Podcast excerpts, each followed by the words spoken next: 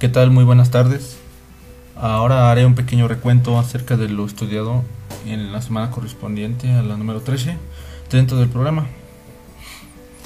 Y bueno, entre lo más destacado es que analizamos el concepto de lectura, la cual es muy importante para no estar dentro de un oscurantismo cultural y conocer amplios aspectos de nuestro país, economía, cultura general, entre otras cosas. Yo considero que el modelo político actual mexicano debe de cambiar si nosotros queremos salir del atraso. Esto debido a las recurrentes crisis que azotan a nuestro país desde los años 90 hasta la actualidad. Y todo esto ha traído serias consecuencias como la inflación de precios y los bajos salarios. Asimismo, en nuestro país estamos inmersos en la violencia.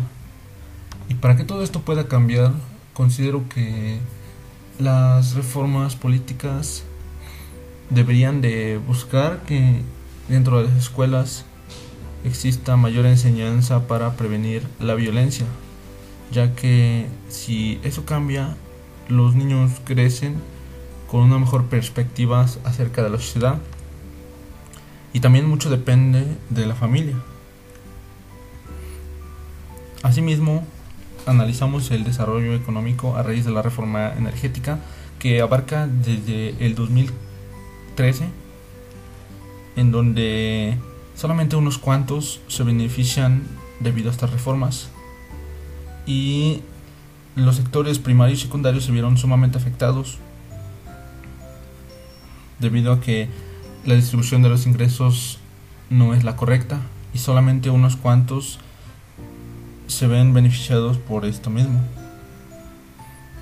Ahora, como conclusión puedo decir que las malas decisiones económicas benefician solo a unos cuantos. Y lo vuelvo a repetir, los dividendos o ganancias no están bien distribuidos. Además de que en nuestro país tenemos el problema de que consumimos el producto extranjero. Eso está bien, siempre y cuando debemos consumir el producto propiamente nacional. No, nosotros no vamos a cambiar nuestra economía si no cambiamos en lo individual, en nuestra familia, nuestro trabajo, lo que producimos, lo que consumimos y sobre todo en la forma en que ahorramos para la inversión. Muchas gracias.